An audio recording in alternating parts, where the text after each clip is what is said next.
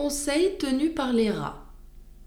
Un chat, nommé Rodilardus, faisait de rats telle déconfiture que l'on n'en voyait presque plus, tant il en avait mis dedans la sépulture.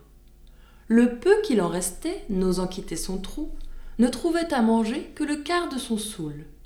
Et Rodilard passait, chez la jante misérable, non pour un chat, mais pour un diable.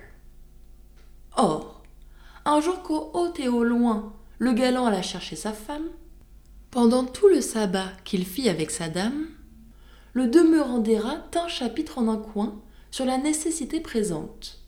Dès l'abord, leur doyen, personne fort prudente, opina qu'il fallait, et plutôt que tard, attacher un grelot au cou de Rodilard. Qu'ainsi, quand il irait en guerre, de sa marche averti, il s'enfuirait en terre, qu'il n'y savait que ce moyen.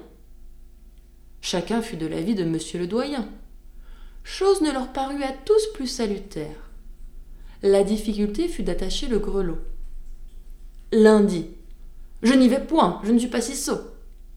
L'autre Je ne saurais. Si bien que sans rien faire, on se quitta. J'ai maint chapitre vu, qui pour néant se sont ainsi tenus. Chapitre, non de rat, mais chapitre de moine, voire chapitre de chanoine. Ne faut-il que délibérer? La cour en conseiller foisonne. Est-il besoin d'exécuter?